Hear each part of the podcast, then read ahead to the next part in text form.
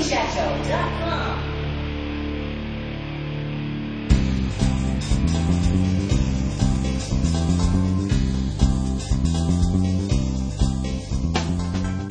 はい、今回も始まりました、えー、通勤社長インポッドキャストです。司会の総宮と、はい、いつもの福田浩二がお送りいたします。はい。というわけで、年も明けまして、明けましておめでとうおめでとうございます。よ今年もよろしくお願いします。よろしくお願いします。はい。ということで、はい。なんか、今回は、はい。またまた、はい。福田さんの方から、はいはい。プレゼントが、お年玉。そうなんです。まあ僕のというよりは、ええまあ通勤社長でいろいろと、あの、昨年いろんなイベントを行ってましたんでね。はい。でその中でいろんな方とまたインタビュー、そのイベントの中でもインタビューさせていただいたとはい。いうことで、うんその中でのインタビューをお年賀という形で皆さんにお届けできればなとはい。思いましてご用意いたしました。はい。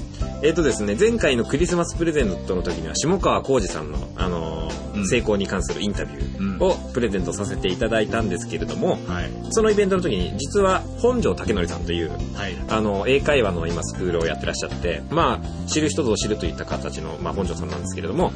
本庄さんにも、まあ、そのイベントにご参加いただいて、で、その中で、あの、積み木式成功法則とはい。いう本庄式のその成功法則のお話をうん。いただきましたと。うん。これがまたすごい興味深い話でしたね。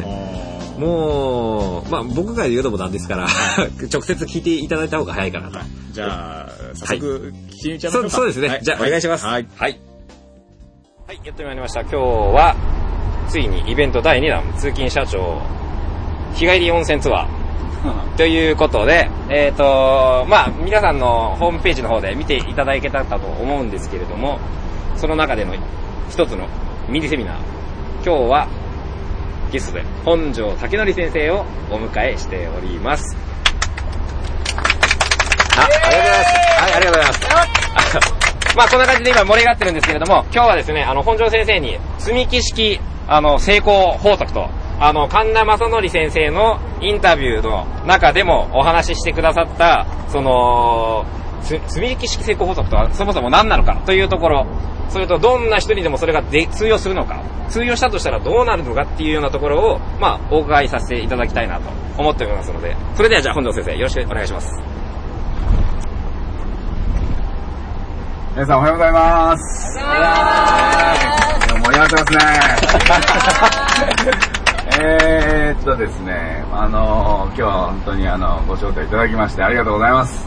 えー、あの神田さんのえーインタビューの方でも、えー言ってたんですけど、その積み木式ん。成功の法則というのは何ぞやという、あのご質問がね、まあ、あれ一部しかほとんど喋れなく時間の関係もありましてですね、えーあんまり喋れなかったんで今日は、えー時間もありますし、えーまあ、じっくり、えーお話ししていこうかなと思っております。で、まずですね、あの成功の法則という、で成功っていう言葉が世の中に非常に溢れておりますけれども、じゃあ成功とは何ということをあまり深く考えたことがななくて、成功成功って言ってる人が意外と多いんじゃないかと。はい。じゃあ成功っていうとどうしてもなんか高級車に乗って大きな家に住んで、なんか別荘ハワイかなんかにあって、で、えーのんびり暮らすみたいなことが成功というふうに思ってる人が多いと思うんですね。はい。はい。で、まあ、私自身も実はあの海外に今まで結構長く住んでて、一時期プチリタイヤみたいに、はい。まあ、印税生活でんうん。本が売れたり、あのうん英語学校が、んえー人に任せたりしたんで、んえーまあ、プチリタイヤみたいな形で、えー住んでたことがあります、はいえーまあ、収入はそんなに問題ないし、でオーストラリアで、まあ、ある意味ちょっと隠居生活したんですけど、はい。まあ、それがどうやら、えーまあ、絵に描いたような、ね、成功のパターンだと、えー自分でもい一瞬ちょっと間違えて思ってしまったんですね。はい。はで住んでみたらですね、なんとつまらない。へー。することないし、はいはい。毎日ゴルフして、はい。えーゴールドコーストで遊んで、はいはい。で毎日何食べに行くみたいな感じで、うんうんうんレストラン食べ歩いて、うんうんでそのうちに何軒か食べ歩くと、もう大体美味しいとこ決まってきて、はい。もう行くとこ3軒ぐらいになって、んうんうん。毎週その3軒、三軒のレストランに行って、ん。えー美味しい、まあ、タイ、タイフードであるとか、インディアンレストランとか、まあ、和食の店、その3軒が大体もう3つしか行かなかったんですけど、うん。大体向こうってあの、まあ、洋式っていうかオーストラリア、まあ、アメリカもそうですけど、はい。アメリカのレストランって美味しくないんですよね。えーはっきり言って、んうん。雰囲気がいい店がたくさんあって、んうん。非常にあの流行ってるんですけど、はい。でも味っていうことに関してはやっぱりアジアの、えーアジアンフードにはかなわないみたいな。うんうんうん。まあ、そんなんで、まあ、美味しいものは食べ、時間はあり、お金にはね、困らないってことがあったんですけど、うん。はい。まあ、なんせもう、つまんなくて、で、まあ、結局、まあ、いろいろもっとチャレンジしたいなということで、んうん。えー日本に戻ってきたとうんうん。いうのが、まあ、あの正直なところなんですね。なるほど、なるほど。えー。でですからその自分にとっての幸せっていうのが、うんえーまあ、私の場合はあの実は何でもいいんですけど、うん。やっぱり自分の得意なところでチャレンジし続けると。うんうんいうことが幸せなんだなと。はい。いうのが明確にうん。分かったんで、うん。えーまあ、自分の好きなことっていうと今のところは英語を教えることと、うんうん。えーいうことが今はとても好きなんで、はい。えー将来もっとこういうことやりたいああいうことやりたいっていうのが自分の好きなことでやってないことがあるんで、んうん。それをやろうとは思ってるんですけど、うん。それをやはりその、まあ、このリスナーの皆さんはね、うん。自分にとっては何を、えーやることが幸せなんだろうと、うんうんうん。えーいうことをしっかり明確に見つけることによって、そこから、あの、積み木の法則が始まっていくんじゃないかなと、はい、はい、はい。思います。うん、なるほど、なるほど。で、そもそもじゃあその積み木の法則、成功法則っていうのを思い立ったきっかけっていうか、どういうような概要なんですか、その成功法則っていうのは。えーまず自分自身の成功体験を、はいはいあの分析してみたんですね。うんうんでその場合なんかたまたまいろんなことやろうとして、んえーまあ一つは27歳の時にパイロットになろうっていうんで、はい。えーパイロットになってしまったり、うんうん。まあ勉お金もなく英語もできないのにアメリカでパイロットになって向こうで飛行教官になったり、はい、はい、はい、はもっとその前を戻ると、えーずっと僕あの空手をやりたかったんですけど、うんうんうん。まあ近くに空手がなかったり、んうん。えーまああの空手の道場が非常に遠くて高かったんで、んうんまあ当時のうちの、えー金えー経済的状況ではそんな遠くまで通ってね、うんうん。えー月謝が8000円とかはいはい。いうのを払えないということで、えー近くにないかなと思ってたらたまたま、えー月謝1000円ではいはい。教えてくれる空手道場が、へー。高校生の時に近くにできて、い。はい。で、あのーそこに行き始めたんですけども、うんうんえーっと、なんと通い始めて半年で、はい。えーなんか無理やり大会に出されて、へそれで、あの、九州大会で準優勝しちゃったんですよ。はい、はい、はそれも大人の大会で、高校生の大会じゃないんですよ。んうんうんうん。で、どうせ勝つとは思ってなかったみたいで、で、お前なんか素質あるって言うんで、うんうんで、その当時、茶を、あの、茶帯って言って、級が、あの、2級以上しか出れないわけです。よ、ああいう大会、危ないんでね。はいはい僕なんか習いたてなんで、んみなんか帯がなんか紫帯とかなんかで、はいはい。でそれで出ちゃいけないんで、うんうん。無理やり、まあちょっと茶帯に変えていけとか言われて、うんうんうん。茶帯を無理やり締めさせられて、はい。で、行けとか言って行かされて、うんうんうん。でもう大人の大会で大学生とか出てるんですよ。はい、はで、でもいきなり1回戦が福福岡大学の首相とかいうのに当たったりとかして、うんうんうんでそれを全部、あの、やっつけましてですね、うんうんうんでいつの間にか決勝まで来てしまったと。い。はい、はまあ優勝はできなかったんですけど。で、そのあまり短期間でね、うんえー上達して、あの、目標に達したと。はい。あの、まあ、黒帯に勝つということが目標だったんで、はい、はい。もう、それはもう決勝まで何人も黒帯に勝ってますから、うんうんあなんか、い行っちゃったな、みたいな感じがうんうんうんあったのも覚えてて、はい。で、その、パイロットもそうですし、うんうんまあ今、本庄市警会話うんの成功もそうなんですけど、うんまあその、何、その、なんでしょうね、爪木の法則っていうのは、うん普通の人って、なんかこう、やり始めるときうんに。深く考えるじゃないですか。うんどうしたらいいんだ、ああしたらいいんだうんこれやろうか、何やろうか。うんうん。で、それを、実は僕の場合、一切考えずに、えへーとにかく、できるところから。始めてしまうと。へー。で、やっぱり順序立ててこれをやって、だこれを準備して、あれを準備して、ああやってってやった方が、うんうん一見はね、うん一見うまくいくように、多分ほとんどの人って感じると思うんですよ。はいはい。でも、その準備をするためにほとんどの人がうん尻込みして、うんあ、これができてないからやめようと。はいはい。だから順序立ててきっちり、うん。もう最短距離で成功するたために、うんあの、その、えー準備を、あの、やる順番を考えたり、はいえー期間を待ったりするうちに、ほとんどの人が、あ、もうダメだと、諦めてしまう状況があると思うんですよね。はいはいでそうじゃなくて、できるところから始めてしまって、はい。うんうん。穴埋めをすると。はい。だから、ちょうどね、僕あの飛行学校で、うんアメリカであの教えてましたけど、うんアメリカの飛行学校のシステム、あの学校のシステムっていうのは、はい学科があるんですよね。あはいの自動車学校、全く日本の自動車学校と一緒なんですが、うんうんあのその単位を全部埋めてしまえば、はい。とりあえず免許をもらえると。バラバラのうんうん免うん許。だから順番はどれでもいいんです。うんうん。まあ1番から10番までをうんきっちり順番通りに受けた方が確かに楽っていうか、まあ一応順番にはなってるんで、はいはい。えーそれが理想なんですけど、うんどうしてもその日来れないとか、うんうんあのーダメだとかあるじゃないですか、はいはい体調が悪いとか、うんうん。仕事が入ったとか。うん。でまた翌日にそのブロックのその部分だけはあの単位を取って、うんうんとにかくその10個の、えー積み木をですね、はいはいえー1から10までを縦に重ねるのが理想かもしれないけど、うんうんできる順番でとりあえず重ねちゃえば。あの合格とはいはいいうシステムを、はい。実はあのアメリカの飛行学校は引いてまして、へでですですからあの自分の空いた時間にちょろっと来て、うん1個だけブロックを積んでいくというか、うん単位を取ると。ー。はい。で本庄市警会もそうしたんですね。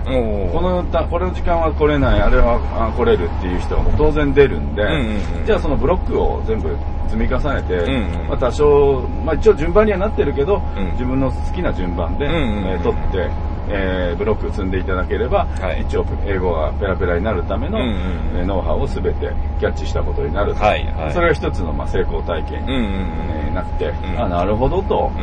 えーどっから始めてもいいんだなと。うん。とりあえず積んじゃって、うん。そのブロックを、えーとりあえず10個あれば、はいえー好きな順番から取って、んうんえー重ねてしまえばうんいい。でも日本人は本当にやっぱりブロックがあって10 1から10まで数字番号が振ってあると、ん1から重ねた感じですね、はいはいはい、そうですね。1いったら次2でしょうと、うんうんうん。で2いったら3でしょうと、うんうん。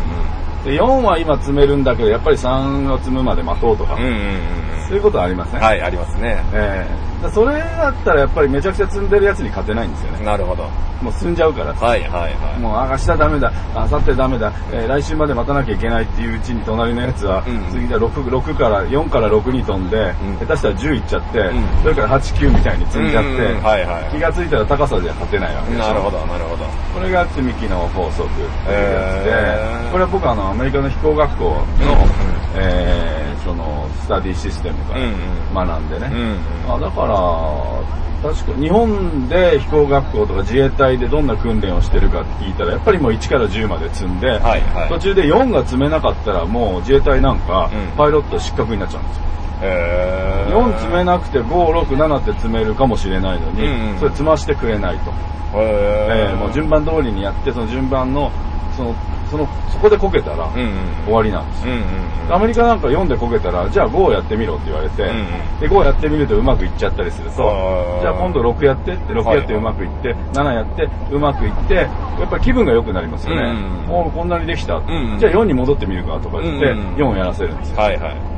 まああの、福田さんなんか、まあ、あの、レーサーなんで、そういう飛行機とかなり近いとは思うんですけど、うんはいそういう、あの、いろんなテクニックがあるじゃないですか。うんうんうん。じゃあ例えば45度で曲がるとうんうんうんいう、あの、スティープターンって言うんですけど、はいそれをきれいに回れないと、うまくいうんうんターンがうまくいかないと。うんうん。でも、あの、他のね、別のマニューバーで、じゃあ四角く曲がるのはうまくいくとかいう場合があるんですよ。はいはいはい。本当に。へ普通考えると、うん丸く回る方が簡単じゃないですか。んうんうん。ね、だから、丸く回る方が先にやるんですけど、うんうん四角く回る方がうまくいくやつって絶対いるんですよ。丸くは回れないんだけど。はいはいはい。丸い時は流されてしまうんだけど、うんうんうん。でそういう時はじゃあ四角い方をやれって言うんですよ。うんう飛ばして。はい。で、四角ができたら OK と。へーでそれブロック積んじゃうわけですよ。はいはい。で、次は今度はあの、高度をね、すごく上げたり下げたりして、うん8の字に飛んでみるとか、はいはいそれもうまくいくと。へーでも丸ができないと。っていう人本当にいるんです。あ、そうですか。ええで、そういう人はいろいろ先をやらしといて、できたら丸に戻ると、うん意外とできちゃったりする。はいその成功体験が後にあるわけ。です。はい。で自分はより難しいのができたっていう自信もあるんで、うんうん。だから、そのアメリカ式っていうのは、まずじゃあできなきゃ飛ばしちゃって先やって、うん。また戻ってきてできたらそれでいいじゃないっていう、非常に合理的な。日本は丸ができないのになんで四角ができるんだよそうですよね。ってうん。思い込んじゃってるんで、やらせてくれないんですよ。丸で失格。はい。丸、そのスティープターンができなければ、はい、あなたは失格ね、なんてことで、自衛隊だったらもういきなりパイロットっていう職を降ろされて、はい。地上職に回されるっていうことがね、はい。え通にあるんですね。だからそれだと積み木にならないし、うんなるほど積んでる3つ目でこけます。うんうんえーその先絶対積ましてくれない。アメリカはもうどんどん積ましてくれて、うんうんうん。もう順番通りじゃなくていいと。うんうん。できるのからやれといううんうん。ことなんで、んえーで私自身なんかね、もうおかしかったのは、水平飛行って一番簡単なんですよ。まっすぐ飛ぶだけだから。はいはい。それができなくて、い上がって下がって、高あーなるほどなるほど高度がね、はいはいはいはい一定にならないのに、ターンだけはうまくいくんですよ。うんうんうん。だから、水平飛行できてないのに、じゃあターンやってみろって言ったら、ターンはものすごくうまく決まって、うんうんうんまあバイクに乗ってたせいかもしれないですけど、お前、ターンうまいねってめちゃくちゃ褒められて、はいはいじゃあ水平飛行やってって、また水平飛行で高度が定まらなくて上がったり下がったりするんですよ。うんうんでもう一回ターンやってって、ターンやるとまたバッチリ決まるんですよ。はいはいすごいねってめちゃくちゃ褒められると、うんうんうんだんだん気分が良くあ。なって、はいはいはいそのうち水平飛行もできるようになったみたいなへことがあってね。ーなるほど。えーだから、そういうの、だからその積み木の方式っていうのは別に飛行機の世界だけではなく、ん皆さんのそういう人生を何か目標に向かっていくっていう時にも十分当てはまるやり方なんじゃないかなと。うん別に順番にあの限らずね。で。いろんな成功した人の本を読んでるとみんなね、あい無意識にそれやってますよ。例えば会社をやろうとしましたと、はい資金がないんです。うんそれでもやっちゃうんですよ。うん。資金があって、資金がついて、銀行行って、お金が借りれて、いい人も集まって、うんいいオフィスも借りて、さあやろうかなんとか言ってたら、うんそんなね、成功する人いない。うん。ほとんどの人も見切り発車で、ブロック詰めるところからそのアメリカの飛行学校方式ですよね、うんで。自分の得意なところからまずやってしまって、うん。で、やってるうちに自分の不得意なところを、まあ、うんまあ、後回しにするんだけど、やってみるとうまくいったみたいうんうんうなんことで埋めていくと。うん。えーいうのが、あの積み木の法則なんですね。えーまあ、神田さんとの対談ではそこまで話す時間なかったんで、うんえー言ってませんでしたけど、はいはいはい実はアメリカの飛行学校の、うんうんえー成功方式。だからアメリカの飛行学校の合格率っていうか成功率ものすごい高いんですよ。へえ、あ、そうですか。えー残念ながら日本の飛行学校ははいはい成功率、ちゃんと例えばプロの免許を取りたいんですっていうことで、うんうんうん日本の飛行学校に入校しますよね、はいはい本当に取れ最後まで取れる人って少ないですねへー半分ぐらいじゃないですか。あ、そうですか。アメリカほとんど取れます9割以上、はいはいはい。えー98%ぐらい私プロのパイロットになりたいですって一回飛行学校入れば、うんうんえー取れるんですよ、うん。うんで日本だと半分ぐらいしか取れないうん。はいはで、それで日本の学校はうちの方がレベルが高いからとか言ってるんですけど、うん本当そうかなと。成功者が少ないことがレベルが高い。うんうちは難しいからっていうか、うんうんうんレベルが高いってそこまでいけないんだって言うんですけども、はいまあどう見てもシステムが悪いからという、他にね、うんえーないわけで、い。はい。そんなこと言ってたらね、あの、日本のパイロットの方が上手とか言うんだったらね、あの、まあどうですか、アメリカなんかのパイロットって日本にどんどん来て日本の飛行機どんどん飛ばしてますけど、うんうん日本のパイロットがじゃあ、アメリカに乗り込んでってアメリカの飛行機をバンバン飛ばしてるかってそれもないし、うんうんうんだから、まあ、世界で通用してるのはどう見てもアメリカのパイロットのはいはい。世界中、オーストラリアでも飛んでれば、うんうん。中東でも飛んでますし、なるほど。ええ。ですから、まあその辺はね、うん。ええまあいろいろありますけれども、うんうん。まあいずれにしろ、私はそのアメリカのはい飛行学校で習った、うんうんええ勉強のシステム、積み木の法則の原点になったうん。やり方は、うんまああの成功だけに関わらず、日本の例えば学習でもね、はいはい。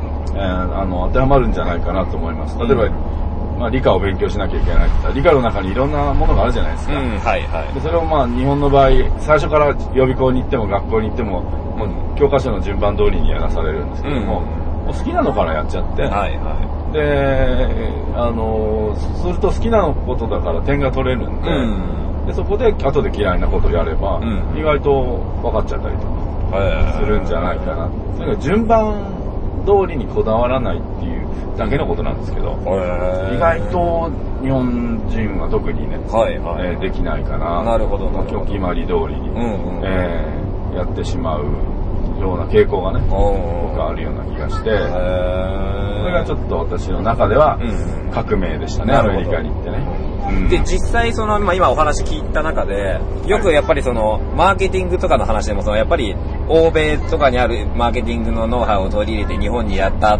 まあ、その時は通じたんだけど、だんだんその、やっぱ日本人には合うんじゃないの、合わないんじゃないの？っていうようなところで、うん。その人によってその、そのノウハウっていうか、通引き式成功法則っていうのが、あの、どのようにしたら活用できるのかっていうところや、うん。そのコツとかっていうのが、もしあるんだったら、教えてほしいんですけれども、何かありますかね？なるほど。あのーやっぱり、えー向こうね、アメリカ式が必ずしも日本に合わないんじゃないかっていう意見ってね、はいはい特にあの、入れたての頃ってあるんですよ。うんうんうん。でもあの、洋式便所と同じようにして、はいはい最初なんだこれはと、うんうんうん座ってやるのかよみたいなのが、うんうんうん今もう、もう和式かよみたいな。はいはいはい。ね、今あの高速のインターで、うんあのサービスエリアで止まって、うんうんトイレ入ってそう思ったばっかりだった。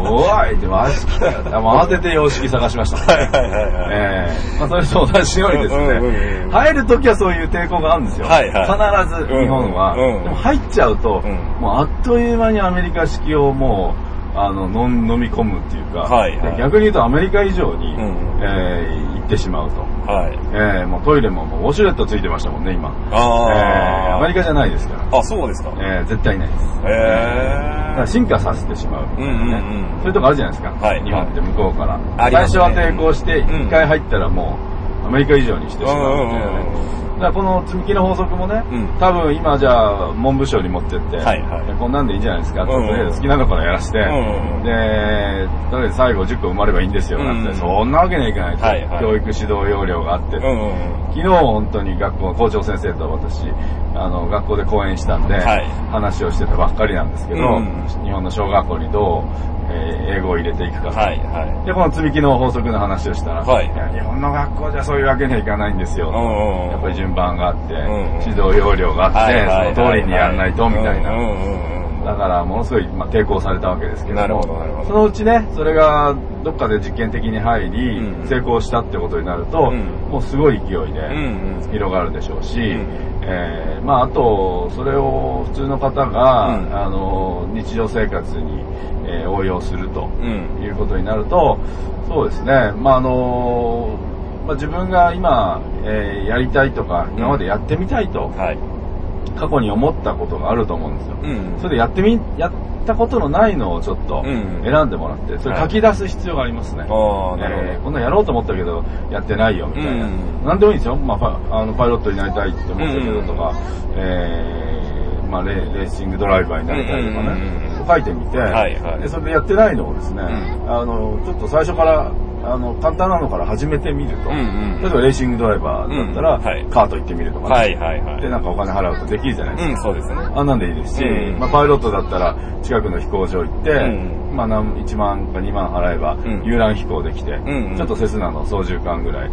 握らせてくれるんで、んうん。まあ、15分ぐらいのフライトですけども、へまあ、それでもね、はい。あの本当に人生変わりますよ。おー。えだから自分がなんか狙ってた過去にね、うんうん。狙ってたものをうんうん。ちょっとほじくり返してもらって、うんできるところからやってみると。なるほど、なるほど。いうのをですね、うんやってみますと、うん。そこは意外とそこで幸せを感じるんですね、うんうん。人間ってね、はいはいはい。でで人間にとっての幸せっていうのはつい最近こう分析する機会があって、うん。ななんかこう調べてみたんです。けど、はいなぜ人間って幸せって感じるんだろうとうん思ったら、はい。これがですね人間って今の自分があるじゃないですか、うん。その今の自分よりちょっと上に行くのが幸せなんですよおー、はいはいはい。これねちょっと下でも嫌なんですうん。例えば給料がね、うんえー、3%上がりました。はいはい結構幸せなんですよ。うんうんうん3%下がりましたとか言うと、えーみたいな。ですよねうん冗談じゃないよぐらいの、うんうんうんすごい不幸なんです。はいはい。ちょっと上がるのがいいです。もちろん、ガツンと上がるのもいいんですけど、うんうん例えば3億円当たりましたっていうと、その3億円が毎年当たり続ければいいんですけど、はいはいそういうわけにいかないですね。うんすね当たった1週間ぐらいすごいハッピーですけど、うんうんその後その預金っていうのは減り続けるわけですね。うんうんよっぽど上手に運用しないと。はいはい。素人の人はそんな3億円をうまく運用できませんから、うんうんまあ普通使い続けて、はい。で気がついたらなくなると。うんうん。どんどんどんどん当たった多分1週間後ぐらいからどんどんどんどん不幸になっていく。うんうん不幸感があるわけです、ねはいはいなぜかっていうと、えー人間は少しプラスが好きなんです。うん。うんうんうん。えーですからこれはあのーなんでしょう、お風呂に例えば1週間入れなかったと。ね、はいはい。その人が入れたらお風呂、シャワーでも嬉しいはずですよね。うんうんうん私アフリカで経験しましたけど、うん1週間風呂入らないでうん放浪したらもう、最初行った時、ホテル水シャワーだったんですよ。はいはいふざけんなよって思ったんですね。うんうん水かとか言って怒ってたんですけど、はいはいもう1週間放浪して帰ってきたらもう水シャワーを3分浴びただけで、うんなんて幸せなんだろう。あだからちょっとプラスなわけです。あ。はいはい。そんなもんで、うんなんでも、今の状況よりちょっとプラスだったら、ん。うわ、幸せとうんうんいうふうにはい。人間って思うようにできてるんですよ。うんうんうん。じゃあちょっとずつプラスになるように、うん。自分のあの生活をセッティングしてあげれば、はいはいはい。これかなりもう死ぬまでうん幸せでいれると。はいはい。だからガーンとうまくいこうって思わずにね、うんうん少しずつ、ん。まあ飛行機でいうとグライダーかなんかで上昇するような、はいはい。ジェット戦闘機で上昇するんじゃなくて、うん少しずつ上昇して、うんまあ70歳ぐらいにね、気がついたらまあ、えー、そうですね、預金が10億ぐらいあって、はいもう死ぬ直前にもうそれ全部、んあの、まあ恵まれない子供たちがなんかにあげちゃって、うんで死んでいくっていうのはかっこいいかなと。うん。はいはいはい。いうのがうん私の理想なんですけど、皆さんも多分普段の生活でしあ自分が幸せって感じるのって意外とうん大したことのない、うんうんうんほんのちょっぴりのプラスが、はいはい。そうあの人を幸せに導くんじゃないかなと思うんで、うんそれって意外と簡単に、はい。えー手に入りますから、うんじゃあどうしたらいいのかっていうのは先ほどの、えーヒントになったように、うんうん過去にやりたかったこと、うんやり残したこと、うん。えーこれは絶対消えませんから、はい。脳みそから、はい。うん。いつまでもあれやっとけばよかったとか、うんうんもう極端な話、あと3ヶ月で命がっていうね、うん。なった場合、もう絶対それやりたいですよね。うんうん。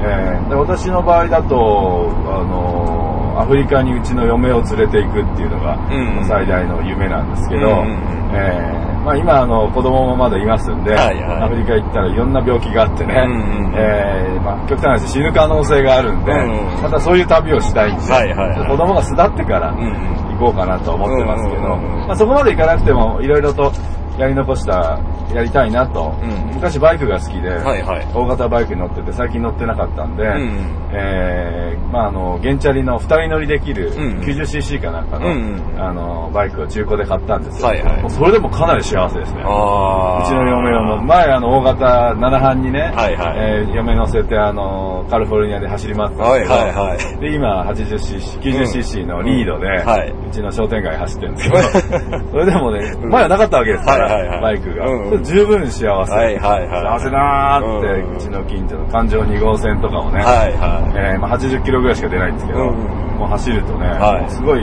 気分いいですい。ね。えーヤフーオークションで4万円で買ったんですけど、ええ。もうかなり半年ぐらい幸せ感がはいはいはい続いてますね。はえーいいですよ。なるほどまあ、。そんなんですよ。うんうんうん。意外と簡単。なるほどなるほど。えー幸せえー身近にあるよとうんうんうん。いうことを今日はですね、うんうんえー皆さんに言いたかったなとなるほどなるほど。思います。ありがとうございます。はい。で、ちょっとこれ、この前、実は、あの、本当は、本庄さんと、このイベントの前にお会いした時に、はいすごく僕興味ある、あの、惹かれた話を聞かせていただいたんですけど、はいあの、人が成長する時に、その、前回そのピラミッド、もうそれも積み木だなとまさに思ったんですけどね、私は。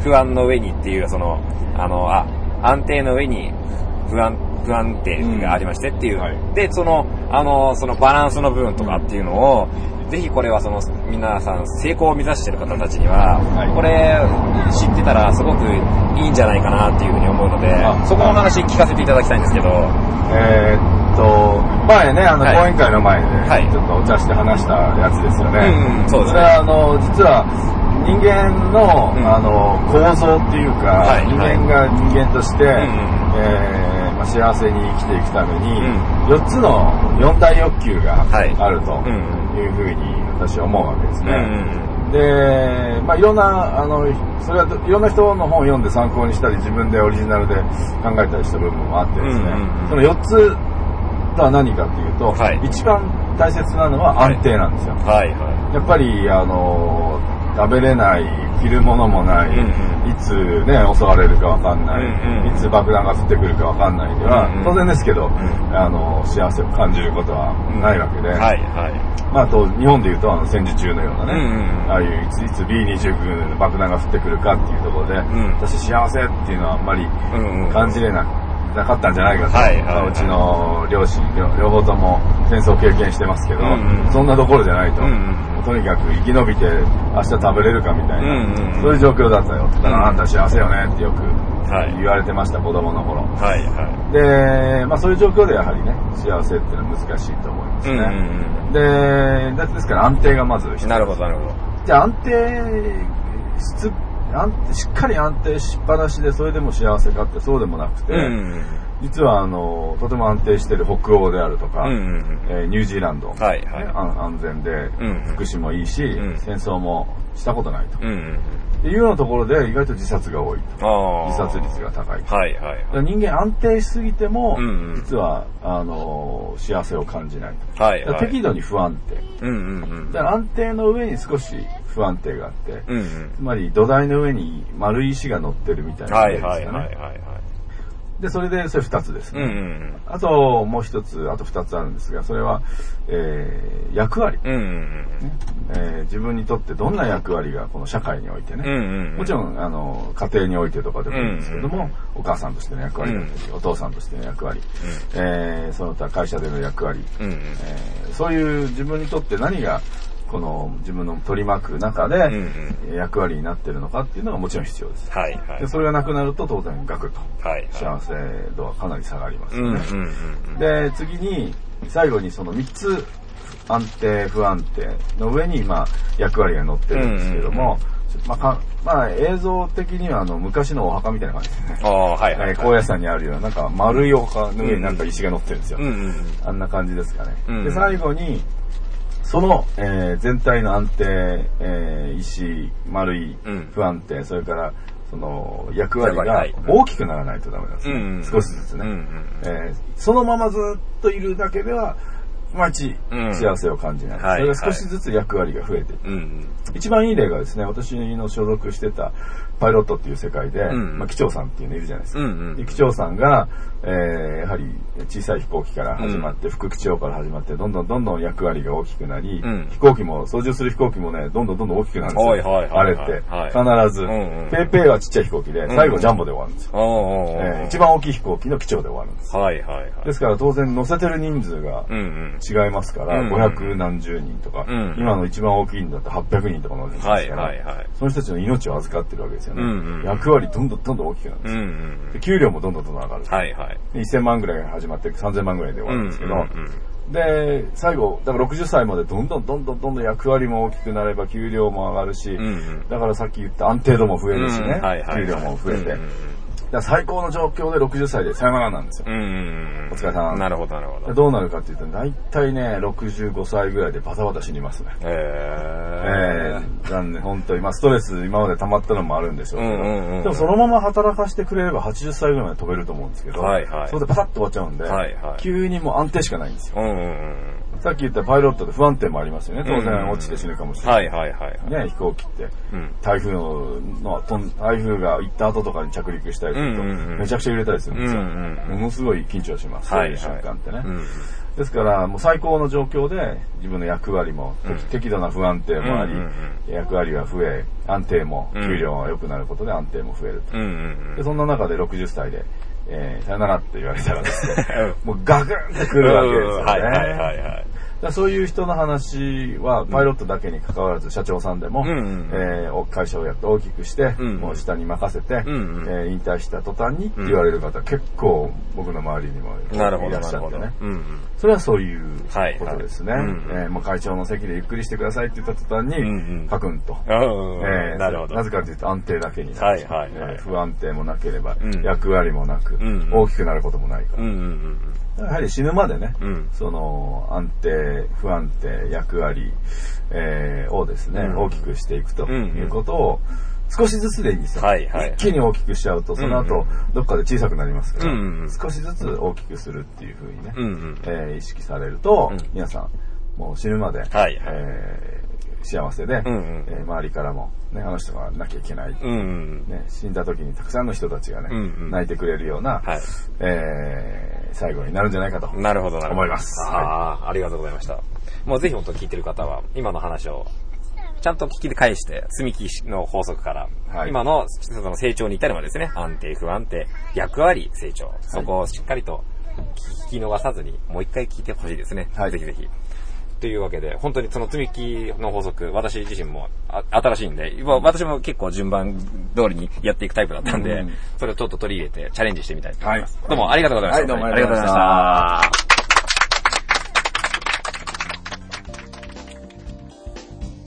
いかがだったでしょうか、はい皆さん。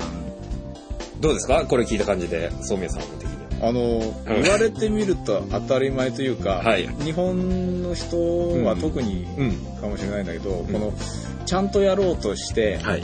えー1の次は2、2の次は3と、うんうん。で、3ができないから、うんえっとそこで止まっちゃうとか、はい。ね、例えばこの起業するっていうことに関しても、うん起業するには、うんえっとあれとこれとそれが揃ってないと、はいえーまず事業を始められないからってうん言って、んあれとこれが揃ってんのにこれが揃ってないから、うんまだ起業できないなっうん。うんうん。ていうようなところではい止まっちゃってる人とかね、はいはいうんうんいるじゃないですかうん。。いますね。そううん。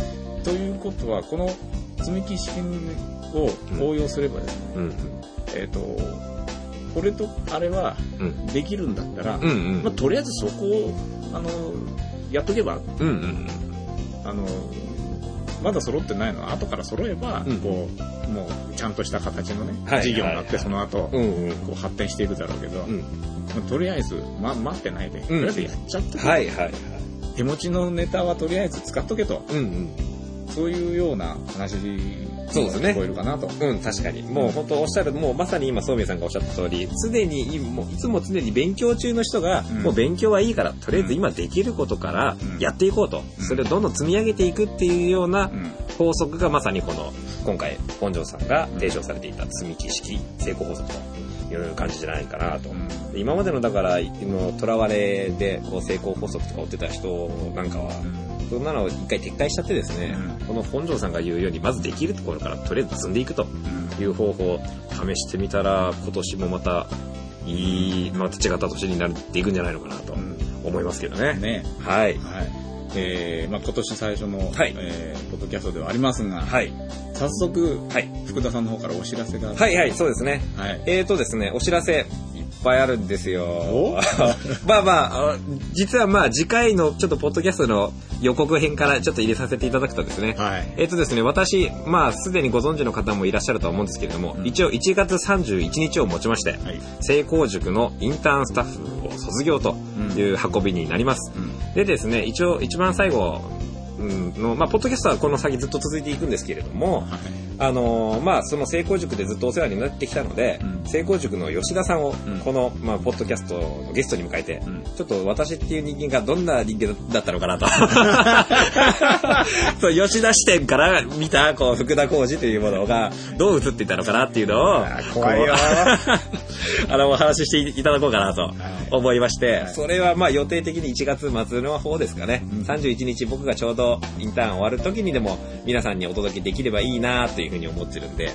まあそれもあの期待していただければなとはい。思います。まあそれはちょっと予告編で置いといて。で、えっ、とですね、通勤社長としては来月2月15日ですね。はい。第2回になります。もう、ソミヤさん、これは僕らがここで出会って始まったことですからね。そうそう、まあ、あの、カート大会ですね。うん、これが北千住のシティカートで前回も行ったんですけれども、そちらでまた行います。はい。この音声だけでリスナーとお会いするんじゃなくて、直接リアルな場でね、うん。楽しみながら交流をしていきたいなとはい思っておりますので、はい。詳しくはですね、あの、ミクシーをやられてる方は、あの、通勤社長と検索をかけてコミュニティ、ちょっと覗いてみてください。カートに関する記事が上がってると思いますので、そちらを要チェックです。はい。女性でも男性でも子供でも誰でも参加できます。はい。で、ヘルメットとか装備品とか全然必要ありません。うん。あの、まあ、ある人は持ってきていただいて構わないんですけれども、はいあの、何にもなくて手ぶらで、あの、そのままカート会場に来ていただければ、はい。あの、参加できますので、はいまあ、タオルぐらいは、まあ、汗拭くのに必要ですかね。そうですね。まあ、それぐらいあった方がいいですかね。まあ一応、ジーパンにトレーナーみたいなうん。格好、靴もスニーカーがはい、はい。いいです。そうですよねあの、決してミニスカート、ハイヒールで来ないで。そういう戦略を立て、来られる方も、もしかしたらいらっしゃったかもしれないですけどね、一応そう。ええええまあその場で着替えるんだったらいいですよねですね。はいはいそんな感じで、まあ、あの、皆さんとその2月15日に関しては、あの、楽しんでいきたいなと思いますので、はいぜひ、よろしくお願いします。通勤社長にね、えー出演してくださった方なんかも、はいえーいらっしゃるというはい話も、そうですねまた出ております。この間もね、はい下川さんとかね、そうですねえー来てくださいましたし、はい。えーそれからまあ、こういうところを通じて、うんあの、集まる人たちですから、みんなやっぱり起業するとか、はい。えーまあ、幸せな仕事のあり方とかそういうことに関してうん。関心があったり、うん意識の高い人たちが集まりますんで、そうですね。ちょっとね、はい興味があれば、まあ、面白い集まりかなとうん。思ってます。はい。はい。というわけなので、ぜひ、あの、チェックしてみてください。はいあ、もうミクシーの方の通勤社長と。あとは、この、ポッドキャスト配信している、あの、ページの方にも、ちゃんと、あの、その詳細について、あの、アップしておきますので、っていうか、アップされてますんで、よろしくお願いします。通勤社長ブログね。はい、そうですね。はい、よろしくお願いします。はい。という感じで、はい。どうでしょうか？じゃあ、2009年、ソンミンさん、最後、あの、このポッドキャスト、はい。どういうふうにはい目,、目標を最後掲げて あの、ここで何か一つ宣言をして、あの、スタートしていきたいなと思うんですけれども。いや、目標はもはい。う、もう最初が決まってるんですよ。おだからえ、だから通勤するはい人たちの、はいで通勤電車の中のはい人たちの、うんえー iPod やらうん携帯には、はい。常に通勤社長がはい。入っている。そうですね。みんなそれを聞きながら通勤していると。うんうん。ね。うん。これを、うん実現することですね。そうですね。はい。もうこれだけですね。はい。はい。じゃあ、それに少しでも近づけるように、今年はまた皆さんの、あの、力添えをいただきながら、はい。いければなと思いますので、どうぞよろしくお願いいたしますよろしく。お願いします。では、ここらで、はいそうですね今回は、はいえー終わりにしたいと思います。はい。えー司会の総宮と、福田でした。それではまた。